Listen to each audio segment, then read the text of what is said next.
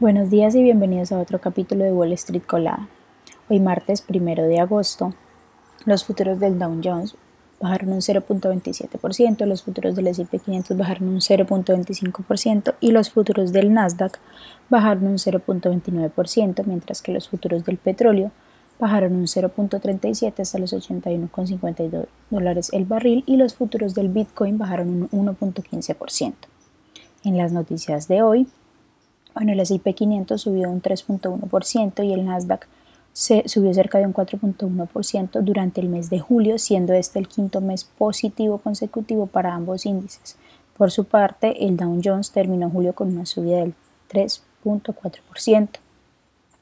Las acciones de Meta que cotizan con el ticker META también registraron una subida mensual el lunes y subieron un total de un 11% durante el mes de julio, lo que supone su noveno mes consecutivo de ganancias. Esta es la racha más larga desde que la compañía salió a bolsa en 2012, siendo la segunda acción con mejor rendimiento del S&P 500 este año, solo por, detrás de Nvidia.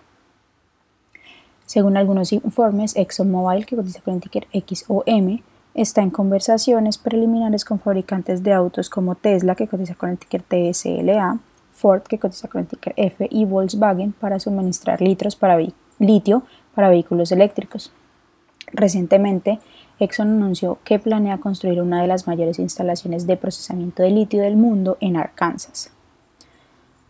SoFi Technologies, que cotiza con el ticker SOFI, bajó un 3.7% después de que el analista de KBW, Michael Perito, rebajara su calificación sobre la acción. Sin embargo, Perito elevó su precio objetivo para las acciones en 2 dólares hasta los 7.50 pero esto implica que las acciones podrían bajar un 34.5% desde el precio de cierre del lunes.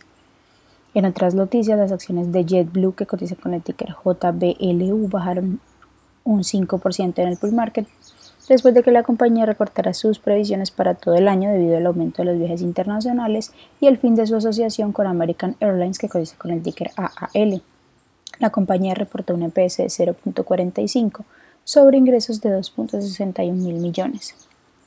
Las acciones de Uber, que cotizan con el ticker VER, subieron un 2% en el pre-market y aunque los resultados del segundo trimestre no alcanzaron las estimaciones de los analistas, la compañía ofreció previsiones optimistas para el tercer trimestre.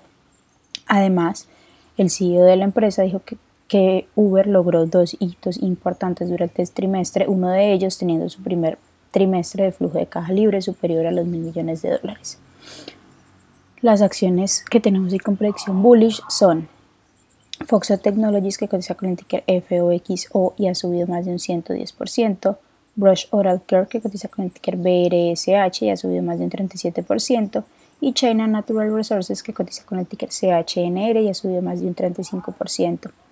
Mientras que las acciones que tenemos con predicción bearish son Silcom que cotiza con el ticker SILC y ha bajado más de un 20%, Citrus Pharma, que cotiza con el ticker CTXR ha bajado más de un 18%, y Checkpoint Therapeutics, que cotiza con el ticker CKPT y ha bajado más de un 15%.